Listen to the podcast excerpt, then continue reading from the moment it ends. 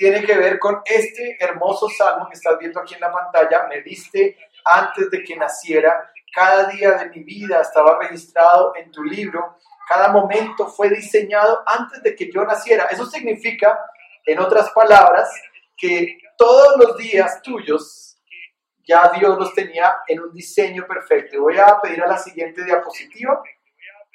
Y, y aquí lo que tú estás viendo a mi lado derecho es un árbol de soluciones, vamos a decir, es, un, es muchos caminos, muchos caminos. Y yo quiero que tú te ubiques en la puerta del camino donde dice Salmo 139, 16. Quiero que tú te ubiques ahí, eh, en ese, en, justamente en esa parte, y que tú puedas eh, pensar en tu vida, ¿no? Lo que, lo que quise diagramar con esta figura es que cuando tú naciste y comenzaste a crecer, tú comenzaste a tomar decisiones y usaste eh, tu libertad, la libertad que Dios te dio. Y ya hablamos hace unos meses atrás que el plan de Dios fue que creó al hombre en libertad. No somos esclavos, no somos eh, robots, sino que Dios nos creó con libertad. Eso significa que cuando tú naces, ahí tú tienes muchas opciones. Si tú ves los, los primeros cuadritos morados que están ahí, los que se desprenden del, del óvalo, significa que el hombre tiene muchos caminos el hombre tiene muchos caminos, pero yo resalté un camino que está en verde y ese camino que está en verde es justamente la voluntad perfecta de Dios, el plan perfecto de Dios para tu vida. Y aquí no quiero que pienses en otra persona, quiero que pienses en ti. Ahí por favor haz un ejercicio mental en tu cabeza y di, eh, esto tiene que ver conmigo y con mi vida. Eh, Dios tenía un camino trazado para tu vida.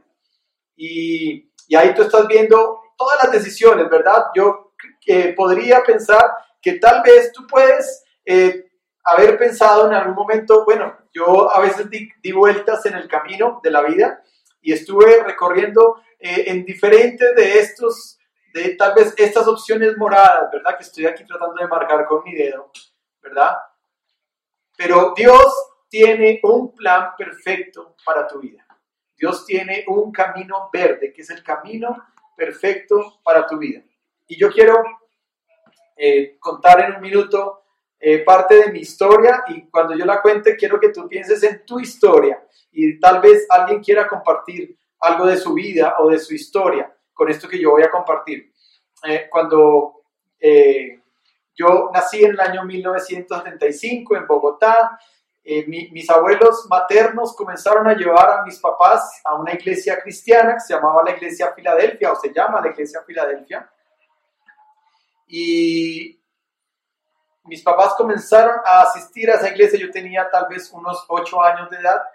Y después nos mudamos al barrio Modelia, vivíamos en el norte de Bogotá, pero nos fuimos al barrio Modelia. Y en el barrio Modelia eh, ya era muy lejos ir a esta iglesia entonces mis papás comenzaron a orar por una iglesia que quedara cerca, ahí en Modelia, y encontraron una iglesia eh, muy cerca, en la cual nos podíamos ir caminando, y esa iglesia se llamaba, o se llama, la iglesia del Nazareno del barrio Modelia. Y yo recuerdo que yo tenía tal vez unos nueve años cuando llegué a la iglesia eh, con mis papás y entramos. Y en esa iglesia eh, comenzamos a, yo comencé a crecer, eh, a tener amigos, a obviamente avanzar en todos mis carriles de la vida. Eh, y después de algún tiempo en esa iglesia eh, comencé a participar del grupo de jóvenes y recuerdo que mi primer mentor fue un señor que me llevaba como unos 15 años de edad, se llamaba Eduardo Suárez porque hoy ya falleció. Y me acuerdo que Eduardo Suárez fue alguien muy importante en mi vida porque me ayudó a entrar al grupo de jóvenes, yo, el grupo de jóvenes eran todos chicos muy grandes y yo era muy pequeño, era, yo creo que tenía como unos, no sé, como unos 11 años tal vez, y me daba pereza, la verdad, me daba pereza asistir los domingos, me daba pereza ir a las actividades de los jóvenes porque eran todos chicos muy grandes, pero Eduardo Suárez fue muy importante en ese proceso de mi vida y él me logró animar y me logró introducir de una manera en que después de eso también aprendí a, comencé a estudiar música, mis papás me animaron para estudiar flauta dulce, claves, triángulo, gramática musical y todas esas cosas. y después en esa época en las iglesias no habían tantos instrumentos, después ya llegaron, llegó la batería, el bajo, la guitarra, así es que comenzó a haber instrumentos en la iglesia y yo comencé a estudiar batería y, recuerdo que eso fue un tiempo de varios años en que estuve ahí participando en la parte de la batería en la iglesia. Después a los 17 años eh, el Señor me lleva a prestar servicio militar y yo tengo que entregar obviamente el tiempo en la iglesia y estar por fuera un año. Y cuando regreso, Dios me regresa de nuevo, pero ya no para tocar la batería, sino para eh, trabajar en el, en el área como de jóvenes, con los jóvenes.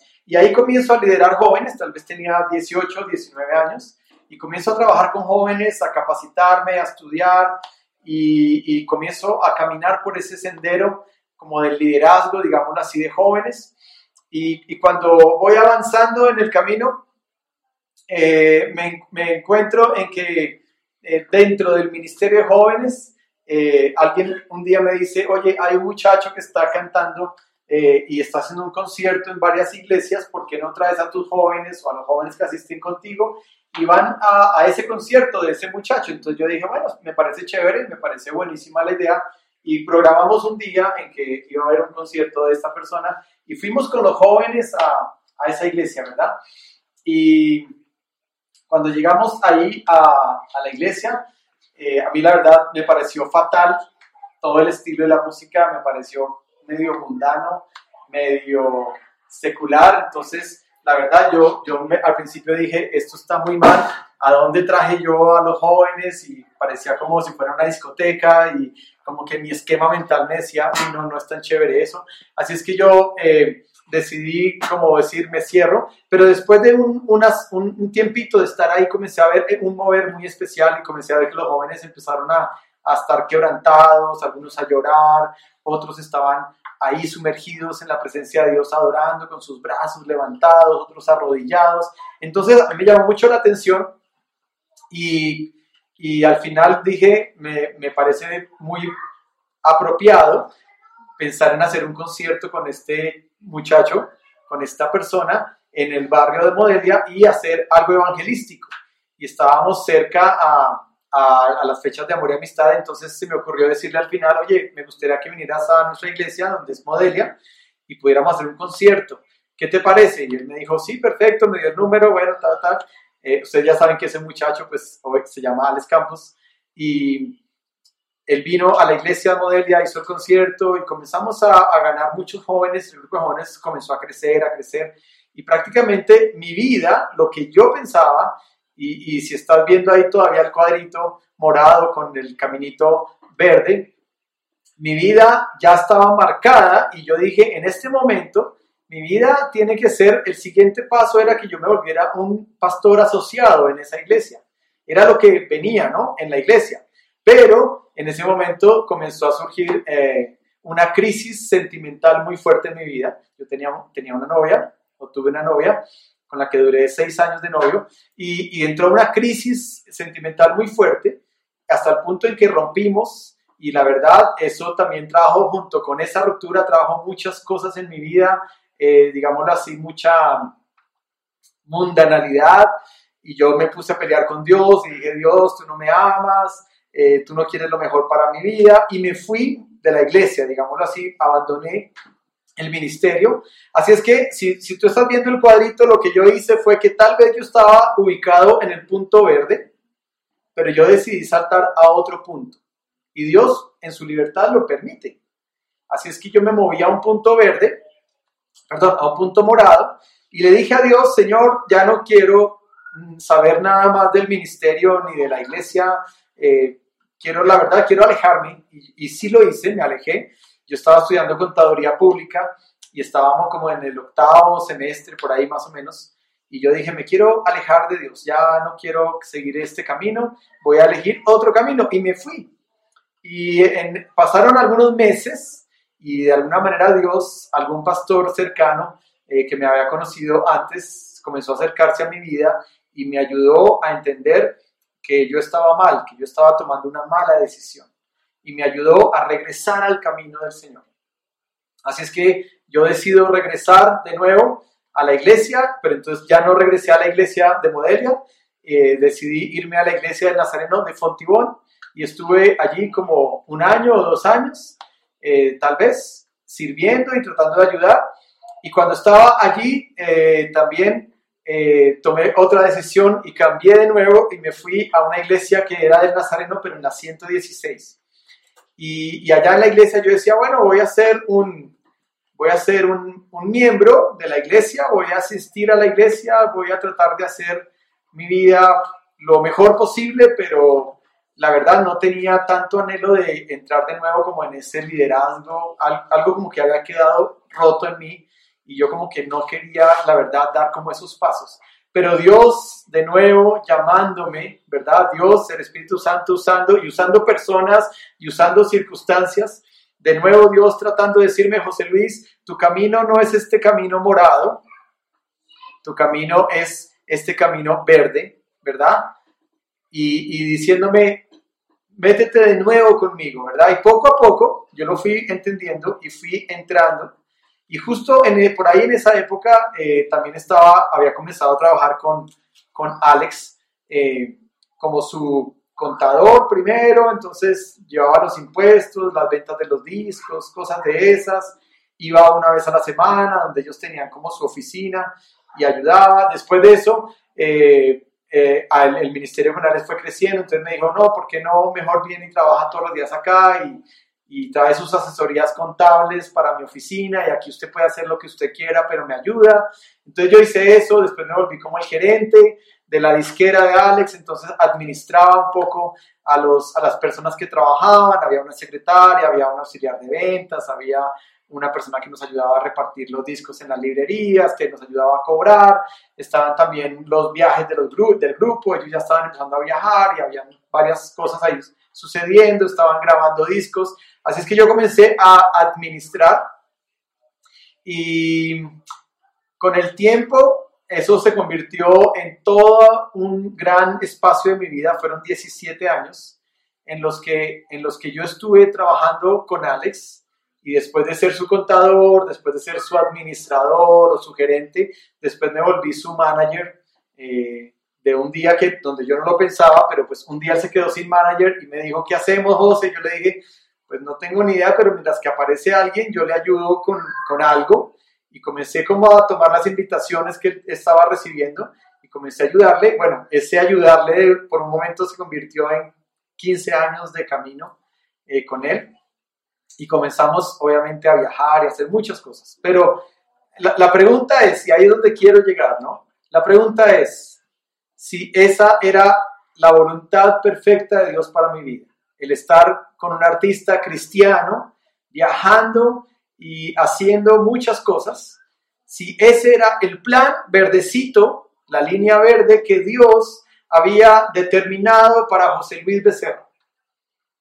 Y la respuesta es no. Y, obviamente eso suena raro porque uno dice, pero si estabas sirviendo a Dios, pero si estabas en un ministerio, pero si estabas eh, ayudando a extender de alguna manera el reino de Dios, estaba teniendo contacto con muchos pastores de muchas iglesias, de muchos países y trabajaba muchas horas a la semana, tiempo completo, estaba sumergido en eso. Pero la respuesta es que un día pude encontrar y decir, este no era el camino verde, tal vez es un camino morado que Dios había permitido, pero no era el camino verde del, del nivel 2 de la voluntad de Dios para mi vida. Y por eso quiero introducirlo con ese ejemplo, porque lo que encontré después de un tiempo es, o lo que ya he encontrado hoy, y hoy estoy, realmente estoy 100% seguro que lo que estoy haciendo hoy es el camino verde.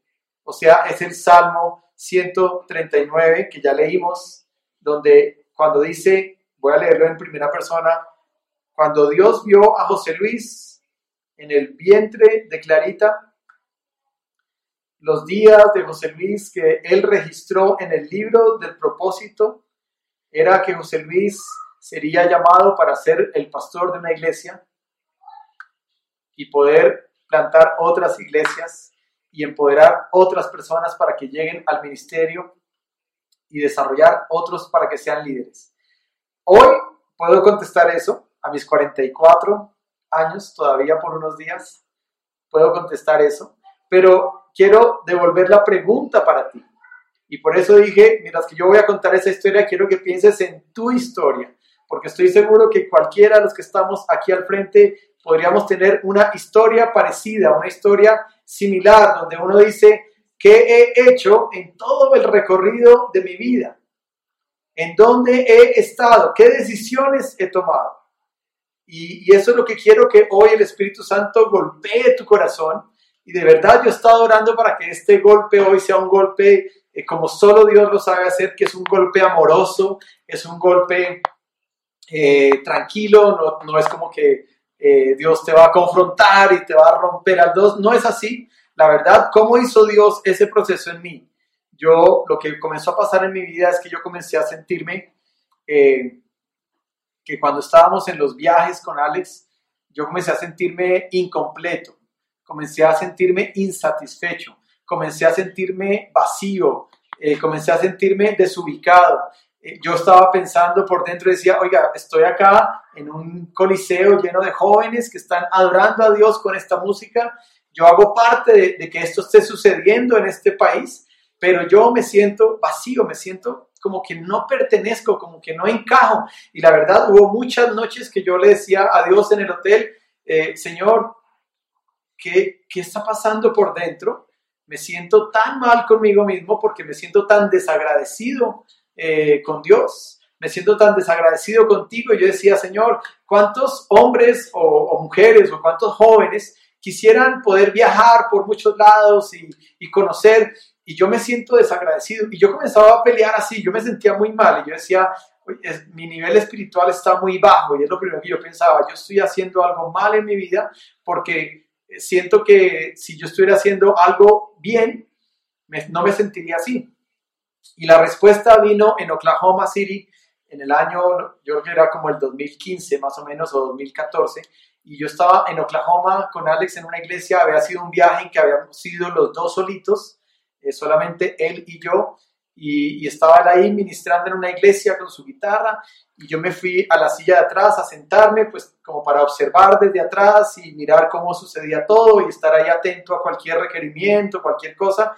Y cuando yo estaba ahí en la silla, recuerdo que él estaba ministrando y cantando algunas canciones así baladas y hubo un ambiente muy bonito y yo sentí que la gente, como algunas veces pasaba, la gente comenzaba a arrodillarse, la gente comenzaba a llorar, alguna gente comenzaba a alzar sus brazos y había un momento muy especial, así es que yo simplemente cerré mis ojos, agaché mi cabeza y comencé a orar y, cuando comencé a orar yo comencé a decirle a Dios, Señor, eh, ¿por qué me siento tan vacío? ¿Por qué me siento tan desubicado? ¿Por qué me siento tan desagradecido? ¿Qué está pasando? Y comencé a orar, a decir, Señor, ven y tócame, necesito un toque de tu vida, necesito que me toques, que eh, renueves mi pensamiento o, que me muestres qué es lo que está pasando, ¿verdad?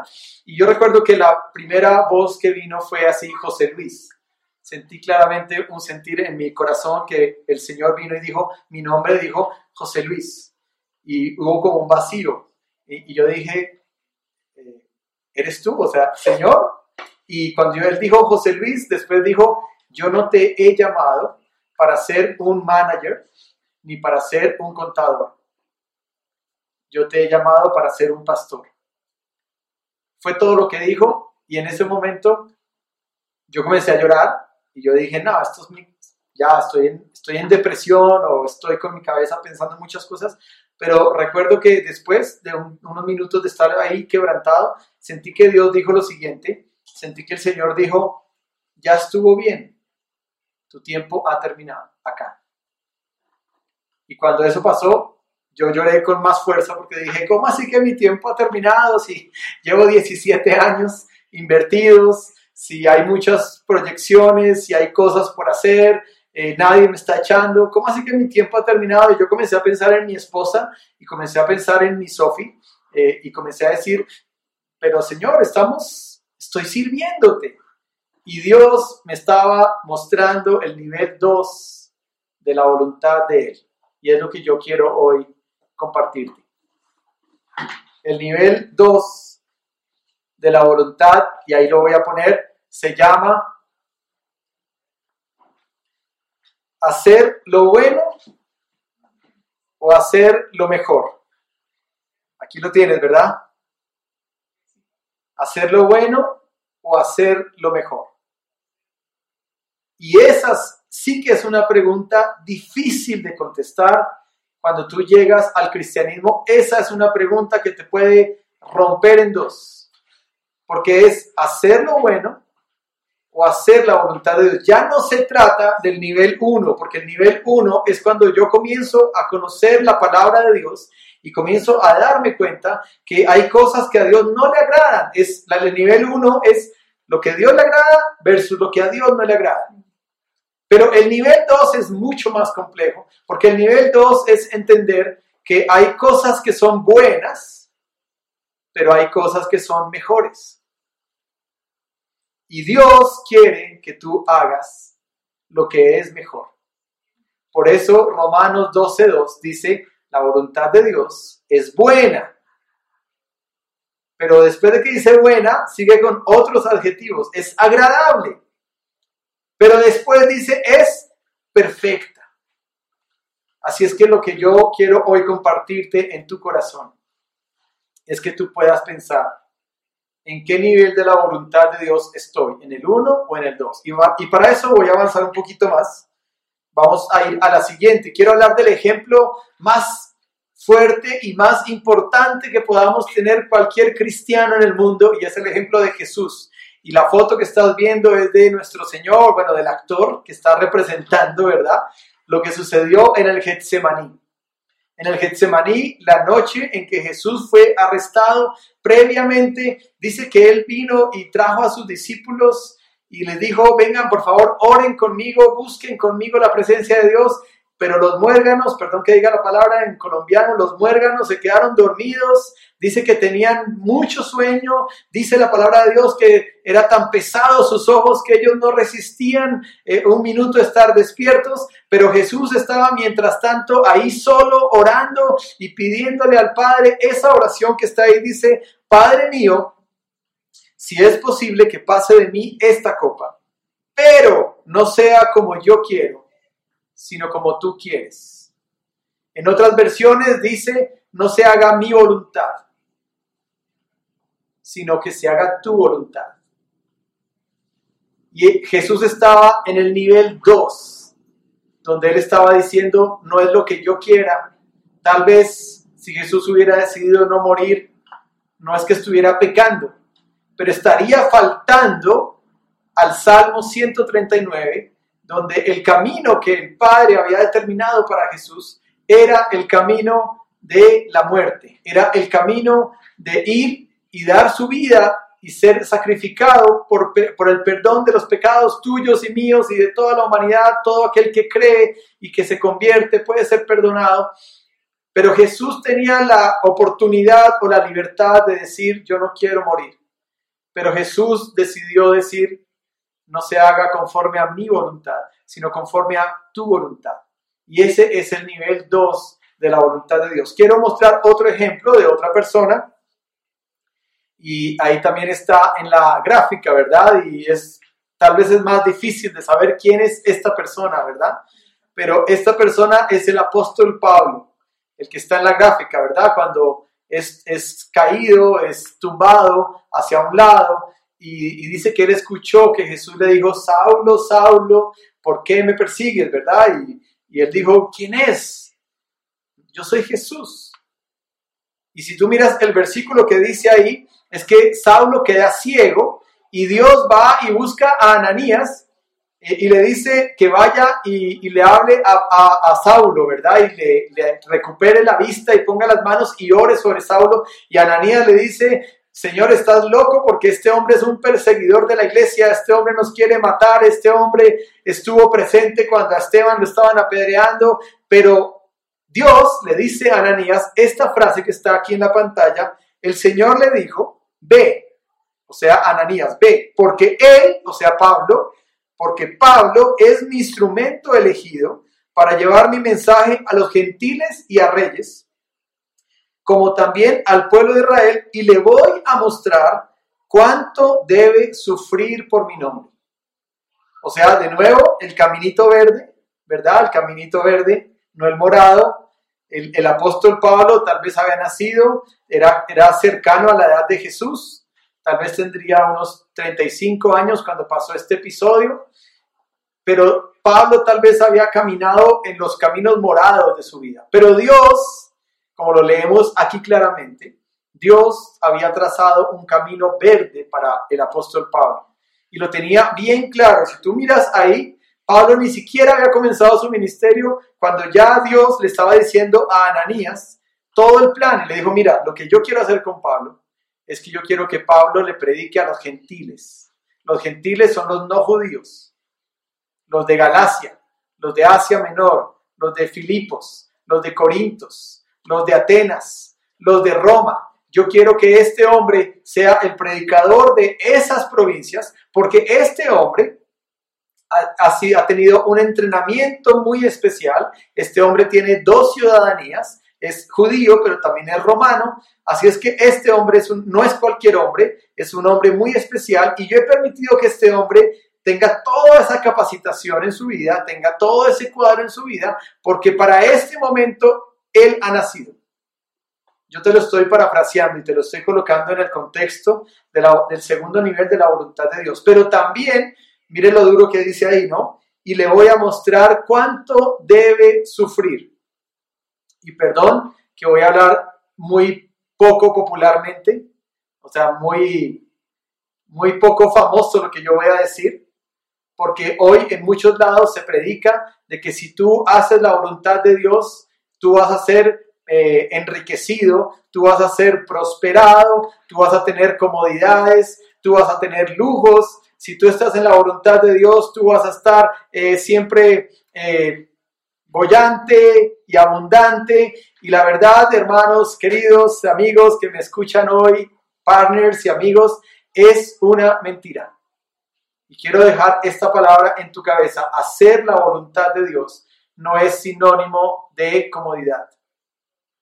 Si vemos el ejemplo de Jesús, Jesús tuvo que morir. Si vemos el ejemplo de Pablo, que lo estamos estudiando, Pablo desde el principio tenía claro Dios que iba a sufrir. Si hablamos de Moisés, iba a sufrir. Si hablamos de Daniel, iba a sufrir. Cualquiera de los ejemplos de hombres que quisieron hacer el segundo nivel de la voluntad de Dios fueron hombres que tuvieron que sufrir. Entonces, lo que yo podría decir más bíblicamente hablando es que hacer la voluntad de Dios es bueno, es agradable, es perfecto, pero no siempre, no siempre y no necesariamente va a ser una posición de comodidad, va a ser una posición de riqueza, va a ser una posición de poder, de fama, de ser famoso, popular, de que la gente me siga, de que ya tenga 10 mil seguidores, no necesariamente no necesariamente. Y quiero con eso romper un poco eh, el esquema en tu mente de que a veces nos han predicado que hacer la voluntad de Dios es ser famoso. Y a veces la gente, uy, no, es que ese es un nombre de Dios porque lo siguen las multitudes. Bueno, yo no estoy seguro si al apóstol Pablo lo siguieron las multitudes, aunque obviamente había mucho fruto y hubo mucho fruto. Pero lo que quiero decir es que la voluntad de Dios fue que Pablo, no se sabe a ciencia cierta, pero se cree que murió traspasado por una espada, Pedro murió colgado de cabeza, Jesús murió en una cruz y así podríamos hablar de muchos y muchas personas que han sufrido eh, por eso. Así es que quiero eh, entrar en, este pensamiento para ti y ahora quiero introducir otro pensamiento más en ti. Así es que eh, ahora la gráfica que tú estás viendo es una gráfica diferente y la pregunta es, cuál es su lugar en el cuerpo de Cristo. Y con eso quiero que tú pienses cuál es el plan que Dios tiene con tu vida. Porque Dios tiene un plan en tu vida y no es una palabra de cliché, no es una palabra de cajón. Hemos visto en el Salmo 139 que cada uno de tus días Dios los tenía en un plan. La pregunta es, ¿cuál es tu lugar? Te voy a decir esto. Una persona que llega a la iglesia y conoce a Dios, vamos a pensar que tú fuiste alfa y viniste, conociste al Señor y entregaste tu vida a Cristo. Una persona que comienza a conocer y a caminar con Cristo, es una persona que en menos de sus próximos dos o tres años tiene que conocer cuál es el lugar de su vida en el cuerpo de Cristo.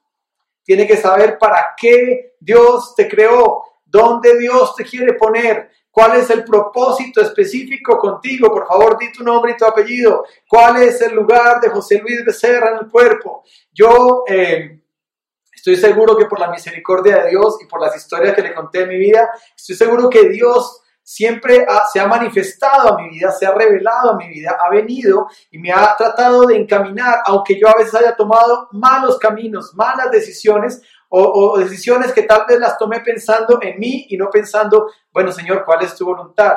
Ahora, si usted me pregunta, José Luis, o sea que el tiempo con Alex fue un error, no, no, no fue un error, pero fue un tiempo necesario para mi vida, pero fue un tiempo muy largo en mi vida.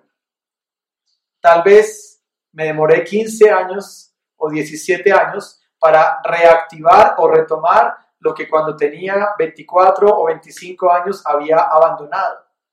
Y a veces uno pierde mucho tiempo, porque uno dice, ok, voy a hacer mi vida, y uno comienza a caminar y decir, bueno, voy a estudiar una carrera, voy a empezar a trabajar, voy a empezar a hacer mis cosas, y eso no está mal, a menos de que la voluntad de Dios perfecta para tu vida sea otra. Y ahí yo quiero hablarte claramente y decirte, si tú sientes que la voluntad de Dios en tu vida es otra, yo quiero hoy retar tu corazón y que la palabra de Dios rete tu corazón. Y quiero que pienses en eso. ¿Cuál es el lugar tuyo en el cuerpo? Y abajo hay unas banderitas, ¿verdad? Que están en inglés, dicen why, how, where, what, which, who. Y son preguntas que te tienes que contestar. ¿Dónde me ubico? ¿Por qué me debo ubicar? ¿Cuándo me debo ubicar?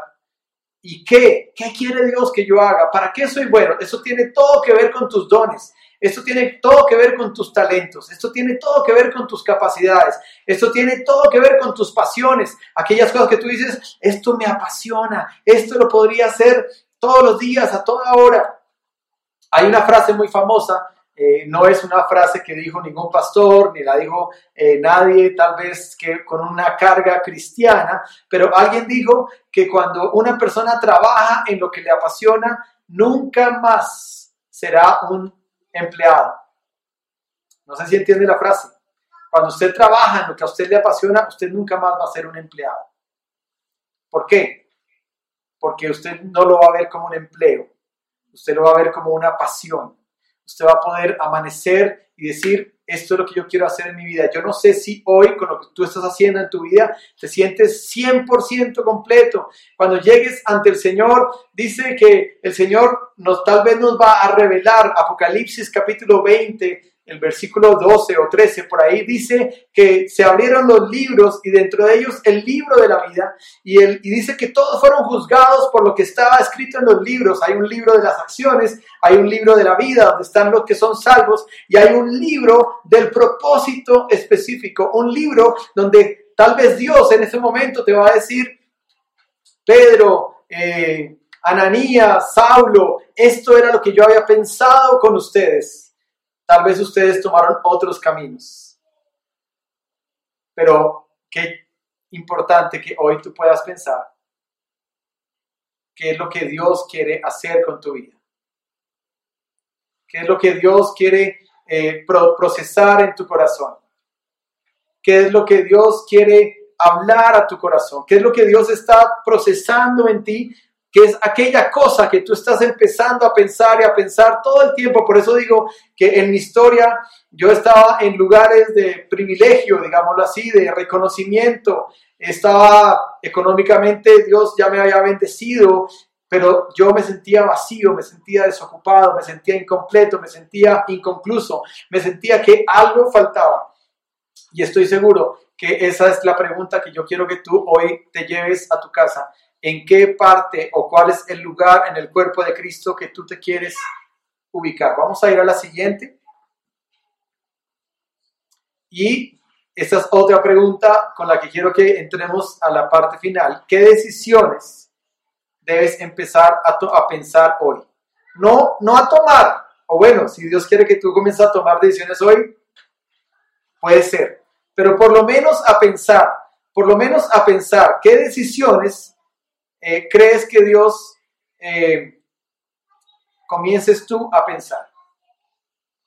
En cuanto a si yo estoy haciendo la voluntad perfecta de Dios para mi vida, si yo estoy en el centro del propósito específico para mi vida, o si yo estoy simplemente en el, en el árbol de soluciones, tal vez yo estoy en un cuadrito morado haciendo mi plan, haciendo mi vida, haciendo mi proyecto, estoy haciendo cosas buenas, pero no estoy haciendo el propósito específico de Dios, aquellas cosas que son mejores.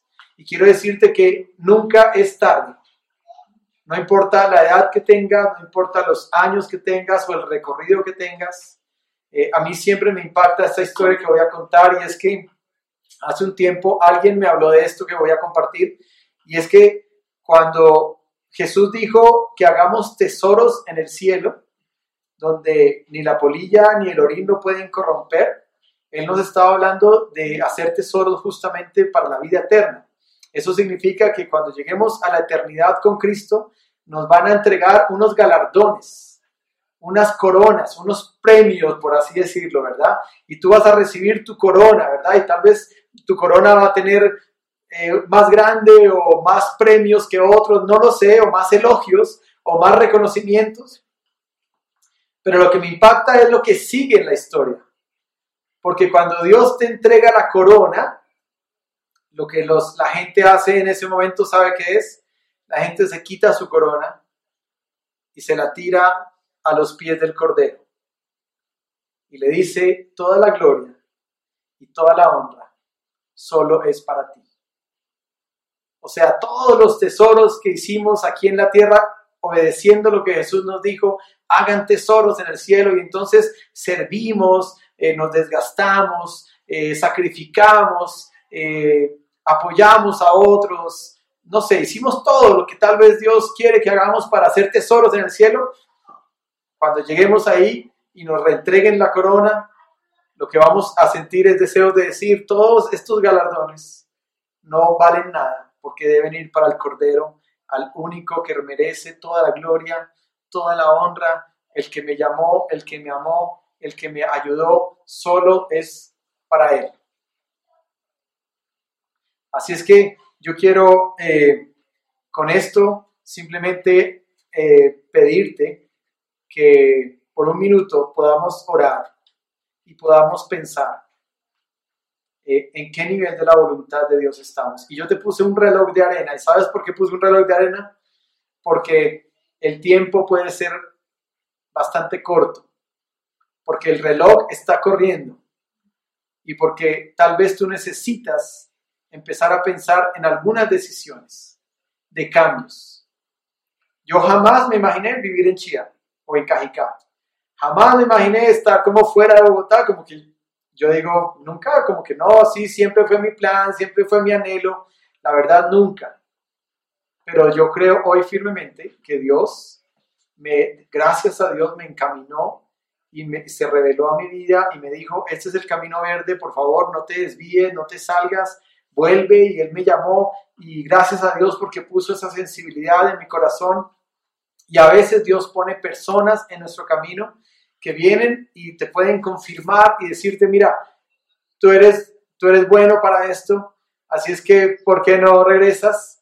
Eh, ¿Por qué no caminas hacia el Señor? Yo creo que Dios tiene algo para tu vida. Así es que yo quiero que tú por un instante puedas pensar en en cuál es el nivel de la voluntad de Dios que tú tal vez estás. Y quiero que eh, regreses a la imagen del árbol de soluciones, solo para pensar, solo para pensar si yo estoy haciendo las cosas a mi manera o si yo estoy en el camino que Dios trazó para mí. Éxito es encontrar este camino verde y cumplirlo, caminarlo, transitarlo. Eso es éxito desde el punto de vista bíblico. Obviamente la presencia de Cristo debe estar en tu vida y debe fortalecerte y debes avanzar en eso para que esto pueda suceder. Hay cosas que el hombre tiene que hacer que Dios no va a hacer. porque Dios te ha dado la libertad a ti para tomar la decisión. Cuando Jesús llegó ante la tumba de Lázaro, Jesús hubiera podido mover la piedra con solamente una palabra de su boca. Jesús hubiera podido haber dicho, piedra, muévete, Lázaro, sal fuera. Pero ¿sabe qué pasa? Que Jesús le dijo a los hombres, por favor, muevan la piedra. Y los hombres tenían que hacer su parte de mover la piedra. Y después él vino y dijo, Lázaro, ven fuera. Hay cosas que tú tienes que decidir que Dios no va a decidir por ti. Pero Él te ha dado la sabiduría y la inteligencia para que tú las puedas decidir. Y yo creo que hoy Dios está hablando a tu vida y te está diciendo, encamínate, yo voy a estar contigo. Han sido tres años, casi vamos a cumplir, desde el primer domingo que abrimos Hechos 29 en Chía. Y ha sido un camino eh, difícil, lleno de subidas, lleno de bajadas, lleno de encrucijadas, espinas dolorosas. Ha sido un camino donde no puedo decir que la voluntad de Dios como es perfecta, entonces yo he andado en coche, no, pero yo estoy seguro que estoy en el centro de donde Dios quería tenerme. Ah, quiero invitarte a que por un instante cierres tus ojos y quiero que por un momento meditemos y pensemos en cuáles son aquellas decisiones que tal vez debes empezar a pensar con mayor determinación. ¿Qué talentos Dios te ha dado? ¿Qué capacidades Dios te ha dado? ¿Y dónde Dios te quiere ubicar en el cuerpo? Que es la iglesia. Que si tú eres mano, puedas ser la mano de Hechos 29. Que si tú eres un pie, seas el pie de Hechos 29. Que si tú eres un ojo, seas el ojo de Hechos 29 pero quiero que medites y pienses en toda la integridad de tu vida. En toda la integridad. No solamente quiero que pienses en tu carril espiritual, sino que tú pienses en tu carril eh, cognitivo, eh, emocional, sociológico, que tú puedas pensar lo que tú estás viviendo y que puedas decir, Señor, yo quiero conocer el nivel 2.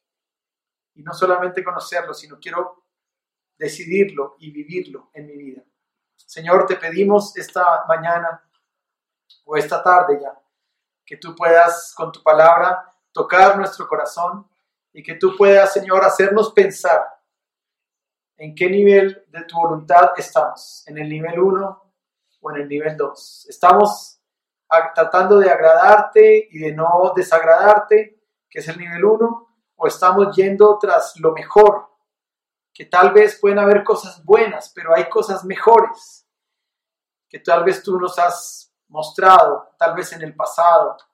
Y yo te pido, amado Dios, que así como un día tú interveniste en mi vida y entraste con fuerza en mi vida y comenzaste tal vez a colocar un vacío o, una, o, un deseo, un anhelo de regresar, Señor, yo te pido hoy por cada persona que tal vez lleva años caminando contigo, pero que por momentos tal vez ha tomado decisiones que no han sido justamente el propósito específico, sino tal vez decisiones buenas, pero no las mejores. Yo te quiero pedir, amado Dios, que toques el corazón de cada persona. Y aquellos que tal vez están avanzando en el camino de la gracia, Señor, que tú puedas mostrar que has puesto capacidades, dones, talentos para que podamos servirte y que el cuerpo que es la iglesia necesita de la unidad de cada persona que tiene una habilidad, un talento para que la iglesia avance con fuerza y con poder. Y que Señor, cuando lleguemos al cielo, tú no nos vas a preguntar cuántas casas logramos comprar o cuántos carros logramos tener o cuántos títulos logramos alcanzar, sino que tú nos vas a preguntar justamente, Señor, si entendimos cuál era nuestro camino verde, cuál era nuestro propósito específico si lo transitamos, si fuimos sensibles a tu voz cuando tú nos hablaste y nos dijiste, hey, este es el camino, yo no te he llamado a otras cosas, entra al camino, entra, regresa al camino. Yo te pido, amado Dios, que tú hables con tu palabra y pongas en, la, en los pensamientos de cada persona aquellas decisiones que tal vez tenemos que empezar a pensar y, tal vez acercarnos con mayor intencionalidad. Te lo pedimos, Señor amado, hoy en el nombre tuyo y creemos que tu palabra es poderosa para cumplir en nosotros tu propósito. Y te damos gracias por este tiempo en el nombre del Padre y del Hijo y del Espíritu Santo. Amén. Muy bien, gracias a todos por estar conectados. ¿Hay alguna pregunta? Si hay alguna pregunta, algún comentario, eh, perdón que hoy lo hice un poco más de corrido, pero si hay alguna pregunta o inquietud, tenemos todavía unos minutos. No sé si alguien quiere hacer algún comentario. Adelante, ¿quién, ¿quién dijo yo? Dale, Paulina, hola, yo te estoy escuchando en mis oídos, entonces aquí, aquí los que me están escuchando tal vez no, no oyen tanto, pero adelante, Paulina.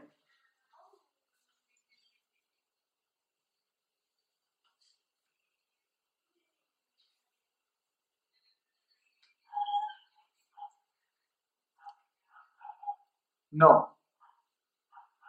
No, no se va a dar porque la voluntad de Dios es, eh, es, hay un árbol de soluciones para tu vida, hay muchos caminos y tú puedes elegir cualquier camino. Si tú me, una pregunta difícil es Judas, ¿no? Judas hubiera podido no ser el que traicionaba a Jesús. Y si yo creo, si yo creo en lo que acabamos de leer, es que Judas tenía libre albedrío, ¿verdad? Eh, para pensar en un caso extremo, pero lo que quiero decir es que cada hombre es libre de tomar sus decisiones.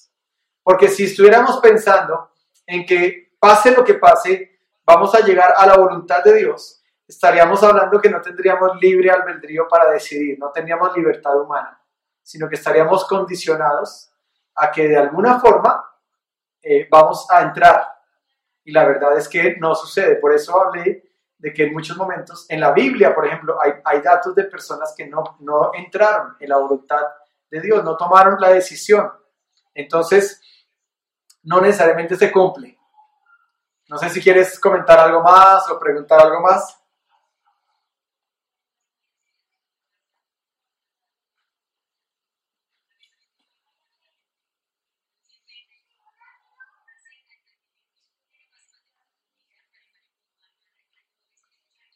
Correcto.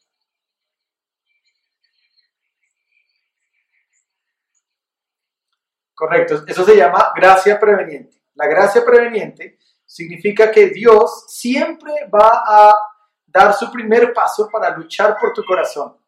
Siempre lo va a hacer. El problema es que tú tienes la libertad de decir sí o de decir no. Pero Dios siempre va a luchar a tu favor. Por eso yo creo, contándoles mi historia, y obviamente no entré en tantos detalles, pero en mi vida por muchos momentos, hubo momentos en que yo dije, no, chao, yo no quiero más de Dios y todo eso, pero Dios después vino, ahora yo, yo podría haber dicho sí o podría haber dicho no. Eh, aún, por eso digo, la decisión con Alex era, no, no era una decisión que yo estuviera pecando, era una decisión en que yo estaba sirviendo. Perdón que no leí un pasaje, lo voy a leer rápidamente y es y está en Hechos 16, eh, del 6 al 8, y, es un pasaje donde dice, luego Pablo y Silas viajaron por la región de Frigia y Galacia, porque el Espíritu Santo les había impedido que predicaran la palabra en la provincia de Asia en ese tiempo.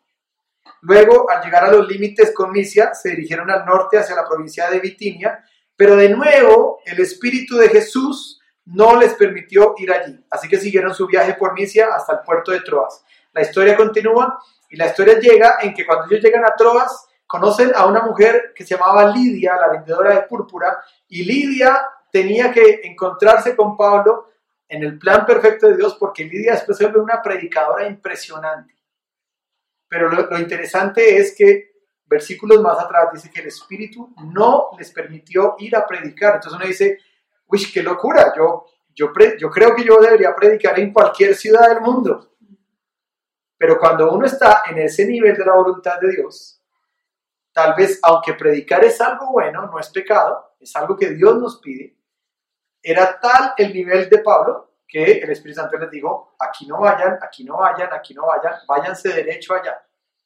Eso significa entender ese nivel de la voluntad de Dios. ¿Sí? ¿Está bien? Si tienen alguna pregunta, por favor dime porque ese es el tiempo y me encanta que construyamos todos el conocimiento y aún es bueno cuestionar es bueno dudar. Eso nos, nos ayuda a construir conocimiento entre todos. Así es que eh, si hay más preguntas o algo, Pauli, adelante.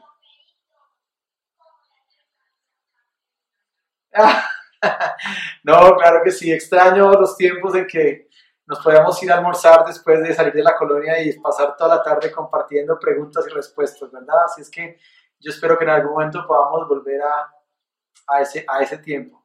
¿Alguien más quiere compartir algo? ¿Quiere preguntar algo? algo tal vez haya quedado o quiere retroalimentar?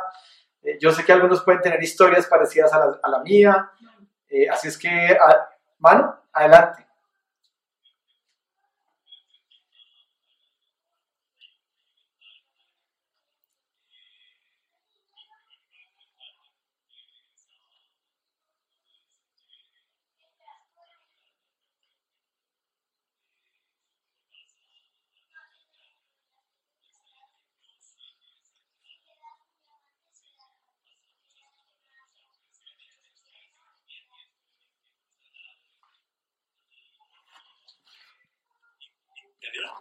Exterior, no, a la carne pues, o sea, al hombre exterior. Eh, y ahí se, digamos, no es que se contradiga, pero lo que yo entendería es que es agradable para mi espíritu. O sea, mi espíritu si quiere hacer la voluntad de, de Dios, mi carne no, eso dice la Biblia. ¿sí? Entonces, tal vez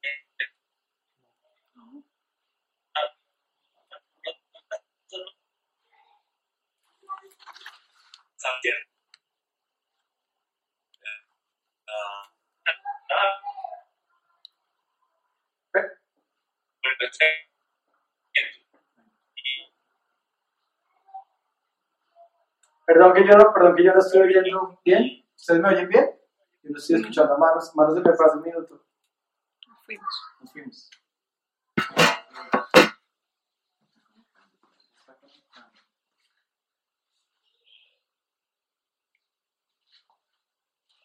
Hola, hola. Ya estamos de nuevo. Ya. Perdón. Ok. Eh, que de cuando digo, me llamo Manuel Sandoval, no mentiras. Ah, no, no, que de cuando estaba diciendo que había como una contradicción, porque tal vez el hombre interior sí quiere, o sea, el espíritu quiere hacer la voluntad de Dios, pero tal vez la carne no. Ah, Ahí que dice agradable, hay veces Dios lo pasa, nos permite uno pasar por desiertos y tener ciertas pérdidas que, que no son agradables, por lo menos para mí, para mi carne no, pero probablemente para, para hacer la voluntad de Dios sí, para, para mi espíritu sí, sí. Eso era un comentario. Y lo otro, la pregunta que Vivi decía ahorita al principio era si uno nace, eh, desde que nace está en la línea verde, en el camino verde. ¿sí? Aquí la, lo discutimos, pero dejo la pregunta para todos. Bueno, por eso, por eso, eh, lo que, para contestar eso, hay que ir al estamos 139 de nuevo, ¿verdad? Dice, mi embrión vieron tus ojos. Entonces, sí, y dice, y cada uno de mis días ya estaba registrado en tu libro. Entonces, la vida no se podría dar a menos de que Dios soplara vida en un feto, digámoslo así, en un embrión, ¿verdad? Entonces, cuando Dios sopla la vida en ese embrión que están haciendo, ahí Dios está eh, poniendo un- un- una línea verde. El, el asunto es que cuando nace el niño, obviamente los primeros años sus papás deciden por el niño, ¿verdad? Pero, pero de nuevo, quiero como retomar lo que Paulina dejó sobre la mesa y es la gracia de Dios preveniente siempre nos va a tratar de buscar, de seducir, de, de decirnos, hey, por acá, hey, por allá. Ahora, lo peligroso es, o lo triste es, cuando, cuando hemos rechazado la gracia de Dios intencionalmente, y puede ser que la gracia eh, gire para otro lado. Quiero decir esto, si, si yo no hubiera aceptado el llamado de ser un pastor en Chía, Dios a muchos otros podría llamar. No significa que soy exclusivo, ¿no? Como que si José Luis no acepta, nadie va. No, si José Luis no acepta y no acepta y no acepta, pero Dios quiere hacer algo y desarrollar un distrito de aquí hasta San Gil, seguramente Dios va a buscar a alguien más, ¿sí? Pero, pero realmente, no sé si la pregunta de Vivi es cuando el bebé está ahí, el bebé nace con un propósito, eh, o sea, está ahí, pero el bebé en su libertad comienza a tomar decisiones, el, el, el adolescente, el joven, ¿sí? Tal vez el, el, tema es cuando un niño hace consciente el pecado. Bueno, lo que hemos leído en Romanos es que cuando comenzamos a conocer la ley, la ley nos comienza a hacer entender, a dar conciencia de que estamos haciendo cosas buenas o cosas malas, ¿verdad? Pero cuando un niño ya tiene la intencionalidad del pecado, ahí es donde comienzan a tomar las decisiones morales en su vida, ¿sí? Eh, no sé, si quedó claro, alguna pregunta, duda, inquietud. Ok, ahora de, lo que dijo Manu, solamente quiero complementar con algo y es, y es tal vez como eh, un punto más que tal vez podríamos agregar a esta conversación. Eh, para, para hacer la voluntad de Dios perfecta, eh, necesito la llenura del Espíritu Santo. Si ustedes eh, leen el versículo siguiente, después de que Dios le dice a Ananías, ve y predícale a Pablo, ve y ora por Pablo porque él es un instrumento útil, dice que Ananías, el siguiente versículo dice que Ananías llega y ora y Pablo recibe la llenura del Espíritu. Entonces, sin la llenura del Espíritu Santo, es realmente imposible casi hacer la voluntad del segundo nivel. ¿Sí? Porque realmente yo digo, ¿por qué Pedro fue capaz de dejarse matar de cabeza, crucificado? ¿Por qué los once, todos murieron? Eh, Felipe fue crucificado en cruz. El otro fue lanzado, eh, el otro fue lanzado desde el techo del, del pináculo del templo. El otro fue eh, apedreado. Esteban fue apedreado. Entonces uno dice, ¿qué, qué, qué fuerza o qué ímpetu hacía que estos hombres fueran capaces de hacer eso? La única respuesta bíblica es la llenura del Espíritu Santo en sus vidas, o sea, el Pentecostés, la entera santificación, el segundo toque de gracia o como tú lo quieras llamar, eso fue lo que hizo. Entonces, para poder llegar a ese nivel, tenemos que hacer una sola cosa, la búsqueda de la presencia de Dios hasta que la llenura del Espíritu Santo venga. Si no, va a ser muy difícil, porque, eh, vuelvo y digo, en, mis fuerzas vamos a pasar sufrimientos que no vamos a tener la capacidad tal vez de resistir. Pero cuando tenemos al Espíritu Santo adentro, podemos hacerlo. Muy bien, ¿alguien más? ¿Algún comentario más? Nos quedan un par de minutos. Clarita, dale. Ok, Dale, Clarita y luego, luego Familia Mágica. Clarita.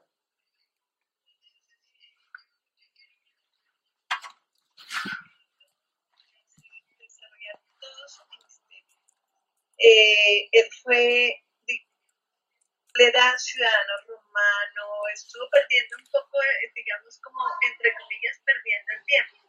Pero yo creo que era que Dios lo estaba preparando para esa misión especial que él eh, iba a ser. ¿Tú crees que esos 15 años canales los estuviste perdiendo o Dios te estuvo preparando? Ay, Clarita, directo a la yugular. Bueno, pero esas son las preguntas que me gustan. Eh, yo creo que el tiempo fue importante y necesario. Todo lo que yo aprendí fue bueno y necesario. La única observación que yo hago es que, es que yo creo que Dios hacía algunos años atrás ya me había puesto como semáforos en rojo. ¿Sí? Pero yo creo que yo me los pasé, como diciendo, ay, yo, yo estoy sirviendo, yo estoy sirviéndole a Dios, yo estoy aquí trabajando para ti. Y yo creo que Dios me estaba poniendo semáforos. O sea, lo que quiero decir es que no es que el tiempo se ha perdido, no es como que yo diga, uy, no, eh, perdí toda mi vida. No, no es eso. Pero eh, por eso, desde que soy pastor de Hechos 29, eh, eh, tengo una premisa en mi cabeza y es, cuando alguien viene y me dice, oye, yo siento un llamado de Dios, yo quiero ser muy intencional con esa persona. es decir, yo creería que tal vez eso es lo que yo hubiera querido, que alguna persona hubiera sido más intencional conmigo a decir, oye, ¿qué piensas de tu llamado? ¿Qué piensas del cuerpo, del lugar en el cuerpo de Cristo tuyo? ¿Estás seguro que Dios eh, te puso para ser un manager? Recuerdo que justamente en el año en que estábamos en Oklahoma, eh, había unas propuestas y era porque Alex estaba empezando a producir otros artistas. Estaba Sara Borraes y estábamos trabajando muy de cerca con su presencia. Y recuerdo que una propuesta que vino es, ¿por qué no ponemos una oficina de management en, en el edificio de su presencia? Y José Luis se vuelve como el gerente de ese departamento. Y eso llegó justo en el año de Oklahoma y por eso yo creo que Dios iba poniendo como semáforos de decir, eh, stop, stop, stop. Ahora, alguien podría decir, en mi mente lógica, debería estar haciendo eso. En mi mente humana, ¿verdad? En mi mente de sentido común, digámoslo así. Pero por eso el nivel 2 de la voluntad de Dios es un poco más profundo, porque no tiene a veces que ver con, con lo que nuestro sentido común nos dice que deberíamos hacer sino tiene que ver con lo que Dios trazó cuando yo estaba en el vientre de Clarita y Dios estaba ahí poniendo, ¿verdad? Todo un plan. Entonces realmente yo, yo creo que Dios con Pablo también le permitió prepararse. Es más, cuando yo quise ir a la Universidad Nacional a estudiar contaduría, yo, alguien también me dijo, no, no, eso qué universidad, eso váyase para el seminario de Quito, vaya y se interna tres años en el seminario y, está, y, y haga mejor la carrera de seminarista. Ahora, la pregunta es, ¿era pecado tomar la carrera de contaduría? ¿Era pecado? ¿Estaba mal? No, no estaba mal. Sí, no sé, no sé por qué. Ah, la, la, conexión de internet se va por las decisiones moradas del árbol de soluciones. Perdón, ah, ok, no sé en qué quedar. Simplemente lo que estaba diciendo es que los, los años de Pablo en que fue formado tal vez hicieron parte de su de lo que Dios quería hacer en Pablo. No, por eso digo que no, no necesariamente es como que no, no tengamos que estar en ese proceso. Pero lo que sí quiero es que pensemos en que cada uno de ustedes tiene una, un camino verde. Y lo importante es que ustedes piensen si están en el camino verde. Eh, adelante familia Mojica.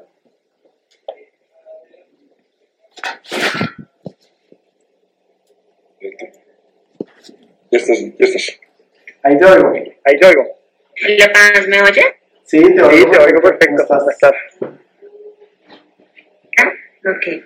Es que tenemos aquí una pequeña discusión con mi esposito respecto a que es lo mismo el propósito eh, en una persona versus el propósito del pueblo. Lo digo es porque el pueblo de Israel tenía una promesa del Señor de llegar a la tierra prometida y ya estaba a punto de entrar y simplemente se apartó, o sea, desobedeció, se apartó y tuvo que dar vueltas mucho tiempo.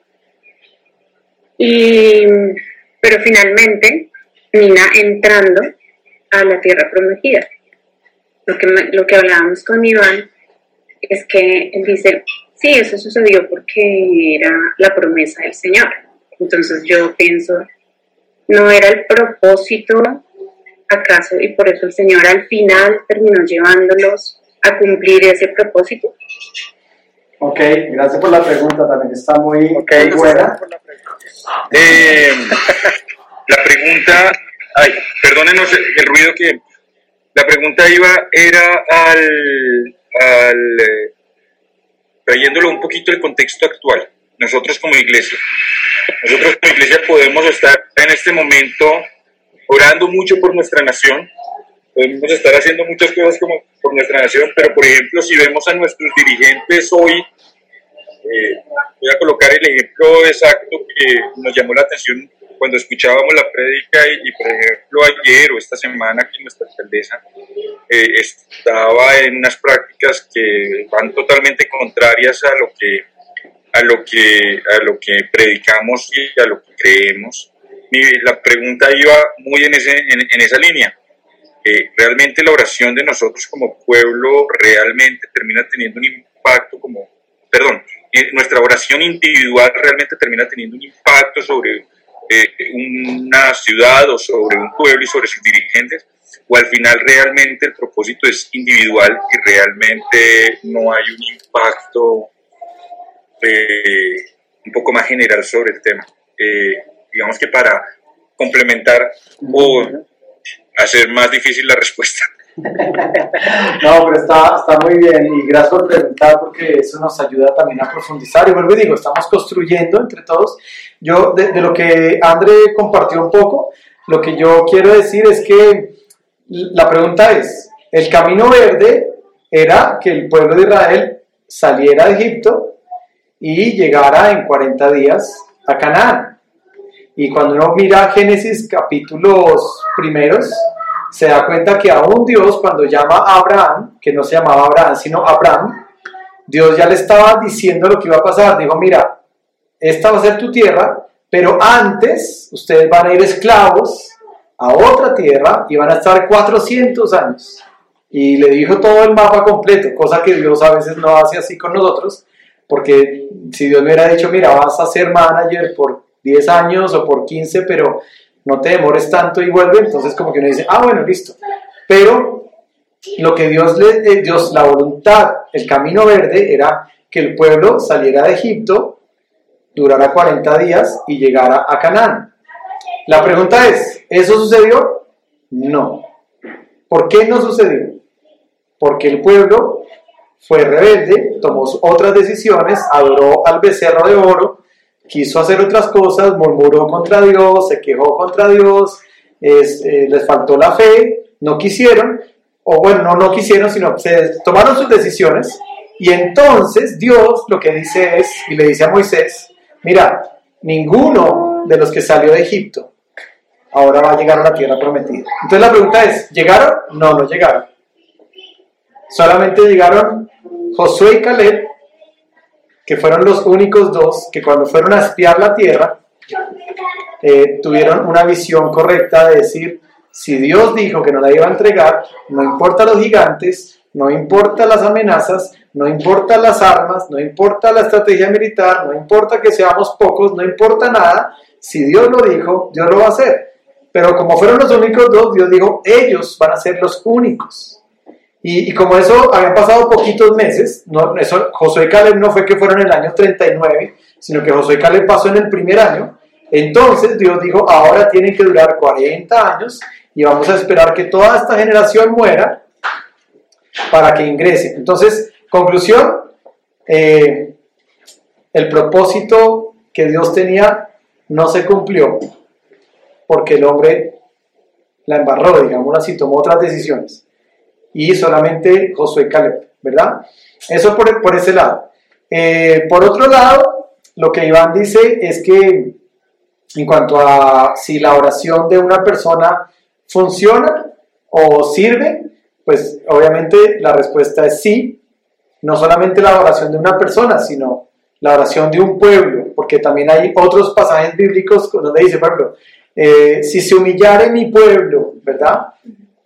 Y se arrepintieren de sus malos caminos y oraren, invocaren mi nombre, entonces yo vendré desde los cielos y sanaré su tierra.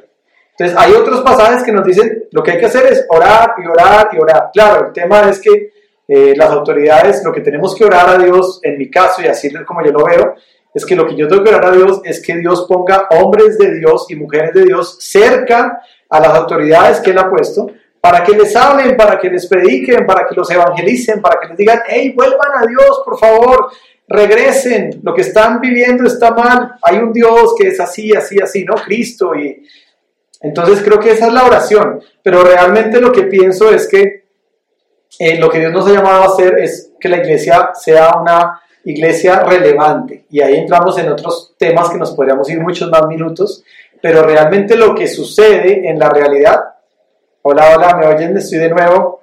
No me he ido todavía a almorzar, aquí estoy, aquí sigo. Perdón, solamente, solamente para concluir la historia es que nuestro llamado como iglesia es a que tenemos que orar para que Dios de alguna forma eh, traiga un avivamiento. Y, y realmente los avivamientos no llegan a menos de que haya un pueblo, hablando de, pueblo cristiano en todas las iglesias, digamos, hasta que no haya un pueblo que quiera y decida pagar el precio de un avivamiento. Es decir, no porque una persona tal vez ore, va a suceder un avivamiento, puede que sí, Dios es Dios, y yo no podría encasillar a Dios en un cuadrito y decirle, no, miren, Dios no hace esto. Sí, Dios lo puede hacer, pero creo que lo que Dios nos llama es a que trabajemos en, en ser una iglesia que ore y busque un avivamiento, primero personal, los avivamientos comienzan aquí, y luego se extienden a nuestra familia, a nuestra iglesia, a la sociedad, pero comience por nosotros. Entonces, eh, creo que nuestro llamado como iglesia es a que oremos por nuestro país, por nuestra nación, por nuestras autoridades, y ojalá que podamos unirnos con otras iglesias. Eh, estoy, actualmente estoy en un chat donde están todos los pastores de la zona, Sabana Norte, y están orando y están pidiendo a Dios por un levamiento. Así es que ahí estamos, ¿no? Tratando de hacer lo que Dios nos ha mandado hacer. Muy bien, ¿algo más que quieran que compartamos? Dale, Luisito, te oímos. Bueno, gracias Luisito, gracias por el comentario. Y bueno, es lo que hablamos, ¿no? El elevamiento viene cuando hay una iglesia que está dispuesta a pagar el precio del elevamiento. Así es que eh, estamos en ese camino, ¿verdad? Estamos en ese camino eh, de verdad los animamos. ¿Hay algo más que quieran decir? Si no, vamos a ir concluyendo. Eh, tenemos un par de anuncios muy importantes, eh, así es que si hay alguien más que quiera comentar algo, adelante, Alcides. Dale. Alcides, qué, qué, qué buen aporte y gracias por eso porque realmente tiene todo el sentido y justamente es lo que lo que tenemos que hacer, ¿verdad? Hay una película que les recomiendo, bueno, dos, dos películas que les recomiendo. Eh, una que tiene que ver con esto que Alcides compartió, se llama eh, Como Flechas, como Flechas, en inglés se llama Like Arrows, y tiene que ver con el, el propósito de los hijos y cómo los papás son los que ayudan a encaminar a los hijos a que encuentren ese propósito, eh, ese camino, ¿verdad? Trazado por Dios. Así es que esa es una película. La otra película, si la quieren ver es muy linda, se llama eh, I Can Only Imagine. Si tan solo pudiera imaginar, I Can Only Imagine es de la vida real, de un cantante de una banda muy famosa en Estados Unidos cristiana que se llama Mercy Me. Y es una película que les recomiendo, donde también tiene que hablar y tiene que ver mucho el propósito y lo que Dios dice. Cuando, cuando alguien le dice, tú no calificas para esto, pero Dios quiere que esa persona realmente lo haga, no importa que tú no califiques ante el mundo, pero ante Dios tú vas a calificar. Así es que, bueno, tenemos, como dice Alcides, el desafío de que ayudemos a caminar a nuestros hijos a encontrar el propósito específico que Dios trazó para ellos antes de que nacieran. Ese es nuestro trabajo como papás, es uno de nuestros trabajos. Muy bien, algo más que queramos compartir, si no solamente quiero ir a los anuncios finales, eh, pedirle a Dios que nos ayude a entender su voluntad, su propósito y poder aplicar desde hoy mismo esto en nuestra vida